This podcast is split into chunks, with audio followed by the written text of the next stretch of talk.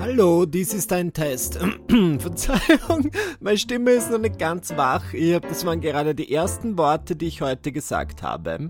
Mein Freund Dominik ist heute und morgen auf einem Dreh. Ja, er macht beruflich mittlerweile eigentlich was sehr ähnliches wie ich, nur er macht's hinter der Kamera. Er ist, wenn man so möchte, Kameramann, Regisseur. Er produziert Webvideos für gewisse Kunden manchmal für mich, aber heute nicht. Und immer, also diese Drehs, die er hat, gehen dann meistens los, bevor ich überhaupt aufgewacht bin und enden, nachdem ich bereits eingeschlafen bin. Das heißt, wir sehen uns dann entsprechend wenig. Und was machen die frechen Mäuse, wenn die Katze nicht zu Hause ist?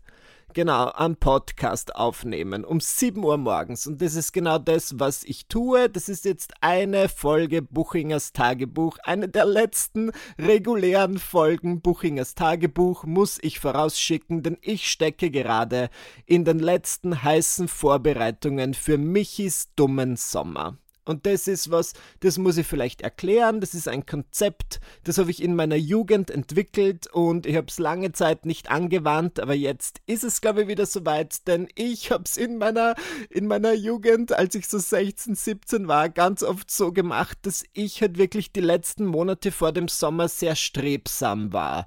Da war ich ja noch Schüler, da habe ich richtig gebüffelt, da habe ich sehr viel gelernt, da war ich sehr artig, habe wenig genossen und einfach viel geleistet gearbeitet, damit dann mein Endjahreszeugnis passt und dann war ich für die nächsten zwei bis drei Monate richtig doof. Ja, da habe ich dann bewusst quasi mein Gehirn oder zumindest diesen Teil meines Hirns, der sich einfach zu viel Sorgen macht und zu pflichtbewusst ist, habe ich einfach gesagt, okay, das lassen wir jetzt, den schalte ich ab für Juni, Juli und August naja, und dann bin ich einfach mit meiner neuen Sommerpersönlichkeit spazieren gegangen und die war sehr, sehr sorgenfrei, die war unbekümmert und ich würde sagen auch ein bisschen dumm. Was gehört auf jeden Fall dazu zu so einem dummen Sommer? Ausgezeichnete Frage aus dem Publikum. Ich würde sagen, auf jeden Fall eine neue Lache. Ja, man kann sich's überlegen, ihr habt jetzt noch ein bisschen Zeit, das zu workshoppen. Es reicht nimmer mehr, wenn man so lacht, wie man immer lacht, so. Haha, das ist aber lustig. Dieses stimuliert mein Humorgehirn.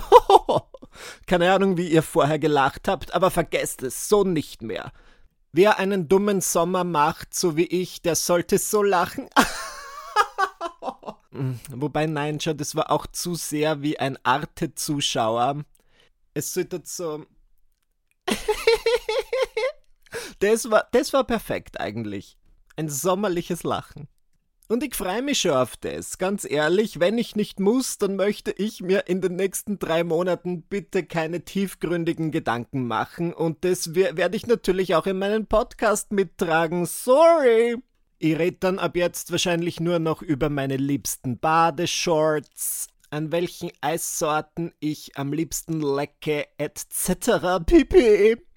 Ja, und sowas werde ich auch nicht mehr sagen, ganz ehrlich. Ich hab, aber ich muss sagen, ich habe gerade zum ersten Mal bewusst etc. pp. gesagt, weil mir das in letzter Zeit auffällt, dass gewisse Leute das sagen, als würde etc. nicht reichen, um zu etablieren, dass du auf jeden Fall schon mal eine Lateinstunde hattest musst du dann auch noch sagen etc. pp. Wo ich lange Zeit dachte, das steht einfach für etc. PowerPoint. Aber stattdessen bedeutet es Hold on ähm, etc. und Pergite. Fahrt fort. Doppeltes pp zeigt den Plural an. Ja, was heißt das dann? Und so weiter und so fort. Dann, dann sag halt, sei doch einfach ein Mann des Volkes oder eine Frau des Volkes und sag und so weiter und so fort so wie wir das daheim im Burgenland machen. Und dann sag einfach grundlos, ja, ja, so ist es. Das sagen Leute am Land so gerne, einfach wenn so Gesprächspausen sind. Sagen sie einfach, ja, ja, so ist es halt. Man hat's nicht leicht, aber leicht hat's an. Also werde im Sommer schon dumm sein, aber nicht so dumm, dass ich Gesprächspausen mit so absolut unnötigen Aussagen fülle. Vielleicht sollte ich noch irgendwas anbringen, weil jetzt haben wir doch, also ich bin noch, ich bin noch nicht komplett dumm, das ist schön, Und ich mache mir nach wie vor viele Gedanken, aber ich muss sagen, ich werde dazu gezwungen. Weil zum Beispiel, ich liebe ja meine Reality-Shows, ganz besonders The Real Housewives. Aktuell schaue ich The Real Housewives of New York und The Real Housewives of Beverly Hills und die haben das aber dies in beiden Staffeln, die aktuell laufen, ähm, neu gemacht. Da ist frischer Wind. Schaut's. Bleibt auch kurz aufmerksam, wenn ihr diese Serien nicht schaut, denn ich bin letztens durch eine Folge von The Real Housewives auf einen Diskurs gestoßen, den ich eigentlich super spannend finde und das hätte ich nie für möglich gehalten. Ich werde jetzt generell eine unangenehme Wahrheit sagen. Diese Reality-Shows haben ein bisschen ein Problem mit Diversität. Ja, die meisten Mitglieder der Besetzung sahen weiße, reiche, hetero Frauen. Also wirklich zu, ich würde sagen, 95 Prozent. Außer in den Städten wie zum Beispiel Atlanta, das sind nur schwarze Frauen, Potomac sind auch fast nur schwarze Frauen. Egal. Es ist sehr segregiert, was ich eigentlich komisch finde, weil diese Serien sollten ja die Gesellschaft widerspiegeln, naja, und sowohl bei The Real Housewives of New York und The Real Housewives of Beverly Hills gibt es diese Staffeln neue Mitglieder in der Besetzung, die People of Color sind. Und das finde ich super, das ist dringend notwendig. Und in New York ist es Ebony Williams, die ist cool, die kann den anderen auf jeden Fall Paroli bieten. Sagt man das so? Paroli? Parole? Ravioli? I don't know. Ich bin ja jetzt dumm. Was ist eigentlich die Hauptstadt von der Schweiz? Ich weiß es nicht. Und ich möchte es auch nicht herausfinden. Countess Luann Dellaseps hat in der letzten Folge zu ihr gesagt, You're an angry woman. Sie hat das Wort black weggelassen, aber es war impliziert. Und das ist da ging's heiß her. Ich möchte jetzt aber eigentlich reden über Real Housewives of Beverly Hills. Da gibt's auch eine neue, nämlich Crystal Kang Minkoff. Und sie ist Asian American und ich glaube auch die erste asiatische Person in dieser Serie. Und sie ist verheiratet, nicht, dass das was zur Sache tut, aber sie erwähnt es alle fünf Minuten. Sie ist verheiratet mit dem Regisseur des klassischen Zeichentrickfilms Der König der Löwen. Na, auf jeden Fall kam es in dieser Sendung, ich werde sie nicht spoilern, zu einer Auseinandersetzung, wo eine andere Housewife meinte, ich sehe keine Hautfarbe. Für mich macht's keinen Unterschied, welche Hautfarbe du hast. Und es war ein sehr angeheiztes Gespräch, weil das eben auch Crystal dann sehr getriggert hat, was ich mittlerweile verstehe. Ja, die Aussage, ich sehe keine Hautfarbe, ist wahrscheinlich eine Aussage, die mit 18 genauso getroffen hätte, weil wie so viele problematische Aussagen ist sie ja lieb gemeint. Ist wirklich wahrscheinlich lieb gemeint. Du möchtest deinem Gegenüber sagen, ist mir wurscht, ich behandle dich gleich, ich behandle all meine Freunde gleich. Nur über die Jahre habe ich gelernt, dass das eigentlich eine dumme Aussage ist, weil Nummer eins, warum lügst du? Ja, wenn du jetzt wirklich sagst, ich sehe keine Hautfarbe, obviously sieht man schon hoffentlich, ob jemand schwarz ist oder weiß. Zum Beispiel. Das sieht man einfach. Sorry. Jetzt verstehe, dass wahrscheinlich dieses Sehen im übertragenen Sinne gemeint ist. Okay, ich sehe es, ich merke den optischen Unterschied, aber ich sehe, es ist mir, für mich macht es keinen Unterschied. Das wollte auch diese andere Housewife Crystal signalisieren. Und sie hat dann aber sehr gut erklärt, dass das ja einfach ein Teil ihrer Identität ist Sowohl positiv, sagt sie, als auch negativ, weil sie sagt, sie war jahrelang konfrontiert mit rassistischen Aussagen, ist es nach wie vor, und dann sitzt dir eine Person gegenüber, die sagt, ich sehe das nicht. Ja, für dich als weiße Person ist es ja auch leicht, keine Hautfarbe zu sehen, weil es dir einfach in dem Sinn nicht betrifft und du wirst ja nicht diskriminiert. Das fand ich gut. Und andererseits natürlich auch es gibt Bräuche, es gibt Traditionen, das Aufwachsen ist schon anders und wenn du dann sagst, das ist mir wurscht, deine Identität, deine Herkunft, deine Traditionen ist mir eigentlich egal, ist auch nicht so nett. Und das fand ich spannend. Das war zum ersten Mal, dass ich mal nach einer Real Housewives Folge irgendwie was gelernt habe oder dass ich so das Gefühl hatte, ich bin sehr froh, dass diese Person das jetzt so artikuliert hat. Ich meine, es ist was völlig anderes, es ist wirklich was komplett anderes, aber ich, ähm, das bringt mir jetzt zu einer nächsten Sache, die vielleicht auch im Pride-Monat Juni thematisieren sollte, dass ich es eigentlich auch nicht mag, wenn jemand zu mir sagt, es macht für mich keinen Unterschied, dass du homosexuell bist, Michi, oder noch schlimmer, es ist mir wurscht, mit wem du schläfst, Michi. Okay, ja, ich meine, ich habe nicht nur Sex mit meinem Freund, wir lieben uns auch. Wir haben mal gewisse Pläne für die Zukunft. Ist dir das auch wurscht? I don't know. Beziehungsweise noch schlimmer, es geht immer noch eine Stufe schlimmer. Es geht niemandem etwas an, mit wem du schläfst, Michi. Das geht nur dich und deinen Freund was an. Und ich denke mir so, okay. Lieb gemeint. Sehr schön, dass es dir so wurscht ist. Ähm, Tim. Mir gehen immer die Namen aus für meine fiktiven Bekanntschaften. Ähm, schön, dass es dir so wurscht ist, Tim.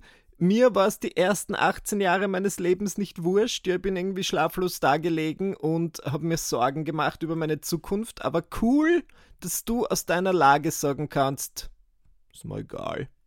Ich will, dass du das siehst und irgendwie anerkennst und sagst, okay, du bist homosexuell, ich akzeptiere es. Und ich finde, wenn dann jemand sagt, das ist wurscht, das ist ein Teil meiner Identität, das ist jetzt nicht mein Hauptteil, ich definiere mich jetzt nicht ausschließlich darüber, aber ich möchte schon, dass dir das nicht komplett wurscht ist, sondern dass du das siehst. Und ich schätze mal, darum geht es ja auch in diesem Pride-Monat, ähm, Visibility. Ja, man will gesehen werden und das war etwas, ähm, wenn ihr mich vielleicht schon länger verfolgt, dann wisst ihr das, mit dem ich früher etwas gehadert habe, weil ich mir dachte, okay, ich bin immer schwul, ich bin nicht nur im Juni schwul, ich bin nicht nur auf der Pride Parade schwul.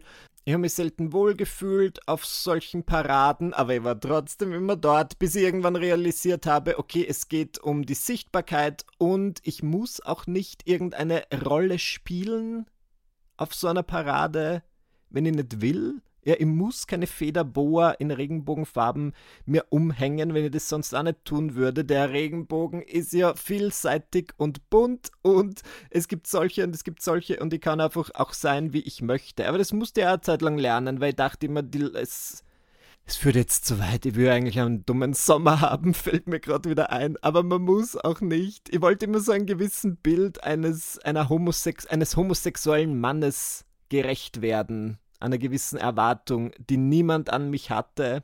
Außer ich selbst wahrscheinlich, weil ich mir dachte, ja, Honey, äh, wir gehen jetzt Schuhe shoppen, wenn du es willst. Aber ich bin zum Beispiel keine gute Shoppingbegleitung. Ich versuche dann immer heimlich den Food Court anzusteuern, während die andere Person in der Umkleidekabine ist. Ich würde gerne ein paar Barbecue-Rippel noschen. Na gut, ich habe nicht nur The Real Housewives geschaut und mir darüber Gedanken gemacht, oh nein, ich habe auch den neuen Disney-Film Cruella gesehen und ich möchte jetzt gerne mit euch spoilerfrei darüber reden. Denn ich habe das Gefühl, ich liebe meine Kultur-Webseiten, ich lese gern Filmkritiken, ich höre auch gern Film-Podcasts und die waren alle unnötig gemein über den Film Cruella und ich bin hier, um zu sagen, ich fand ihn super. Bitte seht ihn euch an, ich fand ihn wirklich cool, gut gemacht, irgendwie super gelöst, auch wie die Medien und die Schlagzeilen und so weiter integriert werden in den Film, fand ich eigentlich ziemlich geil. Die Musik ist gut, ähm, wie immer habe ich, ich habe eine Sache, die ich nicht mag und ich werde es jetzt sagen und ich finde, es ist kein Spoiler die Sache, die Cruella zu Cruella macht, schon immer, und es ist ja in ihrem Namen, ja, sie ist ja eine grausame Person. Und warum? Weil sie gerne Dalmatiner häuten und einen Mantel daraus machen würde. Das ist ihre ganze Identität, meiner Meinung nach, in den Filmen, die wir kennen. Und diese Filme existieren bereits und diese Figur existiert bereits und in dieser neuen also sie wirkt sehr sympathisch eben in ihrer Vorgeschichte, die wir jetzt zu sehen bekommen. Man kann sie sehr gut nachvollziehen, wie sie so ist, wie sie so geworden ist. Doch dann gibt es eine Stelle, wo man eben vermuten möchte, weil sie trägt ein Teil, ein Kleidungsstück im Dalmatiner-Print und andere Charaktere sagen, oh, sie hat jetzt Dalmatiner gehäutet und im Nachhinein ähm, klärt Cruella dann auf und sagt, nein, habe ich nicht. Und es wird quasi impliziert, dass es nicht echt Pelz ist. Das ist meine Kritik an dem Film. Es wurden zu wenig Tiere getötet. Na, aber versteht ihr, was ich meine? Das ist ja irgendwie das, was die Figur ausmacht und wir müssen ja Cruella nicht super sympathisch finden. Ich möchte ja hoffen, dass die absolut meisten von uns durch so einen Film nicht auf böse Gedanken kommen würden und selbst wenn, gibt's ja eben schon mehrere Filme, mehrere Kinderfilme, in denen das gesagt wird, dass die jetzt da einen Pelzmantel aus 101 Dalmatinern machen will. Und das ist ja schon in unseren Köpfen drin, seit wir, keine Ahnung, fünf Jahre alt sind. Und ich finde diese Lösung, da jetzt die Geschichte umzuschreiben und dann irgendwie zu sagen, oh nein, sie möchte das ja gar nicht, das war fake, ist irgendwie sehr 2021. Also ich verstehe auch, warum diese Entscheidung getroffen wurde. Ja, da kriegt man dann sicher Stress mit, keine Ahnung, Peter, mit gewissen AktivistInnen und das ist okay, aber es ist Fiktion. Das war das, was mir ein bisschen gestört hat. Was sonst super Film, schaut's noch nicht an. Kultur. In einer Woche, in weniger als einer Woche, nämlich am 14. Juni, erscheint mein neues Buch Hast du noch alle? 333 Dinge, die ich abgrundtief hasse und äh, hoffentlich ihr auch. Ich wünsche mir, dass ihr das Buch lest und euch denkt, hahaha, endlich sagt's mal jemand, was ich mir schon so lange denke. Und was ich ganz, ganz oft gefragt werde, ist, wie dieses Buch entstanden ist die unromantische Wahrheit ist, dass ich letztes Jahr im gefühlt fünften Lockdown, wahrscheinlich war es erst der zweite, zu meiner Managerin Julia gesagt habe, Julia, ich brauche einen Bookdeal. Ganz ehrlich, können wir uns darum bemühen, dass ich jetzt den Auftrag bekomme, dass ich ein Buch schreiben darf, damit ich einfach jeden Morgen einen Grund habe, um aufzustehen. Das wäre ganz, ganz toll.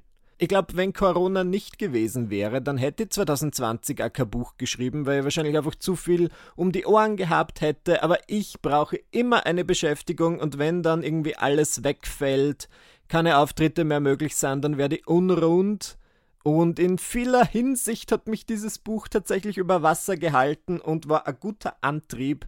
Es ist, ich finde es immer gut, wenn man Ziele hat. Ich finde es immer gut, wenn man irgendwas vor Augen hat, wie so ein Pferd in einem Pferderennen, dem man hinterherjagen kann. Ja, und das war dieses Buch für mich und ich war äh, in einer ganz bestimmten Stimmung. Ich glaube, so hasserfüllt wie 2020 war ich schon lange nimmer. Ich hatte halt einfach diesen Groll der raus musste, aber ich werde gleichzeitig dazu sagen, in diesem Buch geht es jetzt nicht um Corona. Also ich habe wirklich versucht, das gekonnt zu meiden. Möchte ja gern bei meinem neuen Kabarettprogramm so machen, weil ich habe das Gefühl, wir haben eh alle schon sehr viel über Corona gehört. Wenn du dann einen Abend im Theater verbringst oder es dir mit einem Buch am Sofa gemütlich machst, dann, oder im Park oder wo auch immer man im Sommer Bücher liest, dann will man vielleicht nicht unbedingt wieder nur über Corona lesen. Und ich habe letztens eine, eine Suche durch das Dokument gemacht und in meinem neuen Buch kommt das Wort Corona zweimal vor. Das finde ich gerade richtig. Ich hoffe, euch geht's gut. Ich hoffe, ihr seid gut drauf. Ich persönlich, es ist jetzt 7.44 Uhr, es ist noch immer total früh. Ich habe nur den ganzen Tag vor mir. Ich werde jetzt vielleicht mir noch einen Kaffee machen und dann so richtig genießen. Das ist mein Moment, den ich mir gönne. Einfach mal einen schwarzen Kaffee zu trinken. Ich habe mir das irgendwann angewöhnt im Alter von, ich würde sagen, 21 und seitdem trinke ich meinen Kaffee nur noch schwarz und ich kann mir es anders gar nicht vorstellen. Auch eine Sache, die ich hasse, vielleicht ähm, habe ich jetzt schon genug Material für das zweite Hassbuch, sind diese Leute, die ihren Kaffee trinken mit einem halben Liter Milch, drei Esslöffel Zucker und ein bisschen Haselnusssirup und dann in ihre Instagram-Bio schreiben, Coffee Lover. Also ich bin jetzt auch kein Kaffeesnob. Ich habe jetzt auch in dem Sinn keine Marke. Keine Marke, wo ich sage, das ist meine, meine Kaffeemarke. Ähm, den habe ich so gern. Aber ja, egal. Ich bin sehr puristisch unterwegs. Das wollte ich euch damit sagen. Nun gut. Solltet ihr mein neues Buch mit einer persönlichen Widmung wollen, wo zum Beispiel sowas drinsteht wie Lieber Torben, viel Spaß bei der Lektüre, dein Michi Buchinger. Dann geht's auf michaelbuchinger.at-shop. Da kann man das gratis. Also die Widmung ist gratis, das Buch nicht. Bestellen. Ja, schöne Woche. Und bis zum nächsten Mal zu einer weiteren Folge Buchingers Tagebuch, in der ich dann wahrscheinlich bis, bereits besonders dumm sein werde. Man merkt jetzt schon, dass mir die Wörter ausgehen. Ich weiß schon gar nicht mehr, mehr wo sie da zählen soll und wie ich es artikulieren soll. Deswegen werde ich mich an dieser Stelle verabschieden. Danke, dass ihr wieder mit dabei wart und ich hoffe, wir hören uns dann nächsten Dienstag. Bis dann. Tschüss. Tschüss.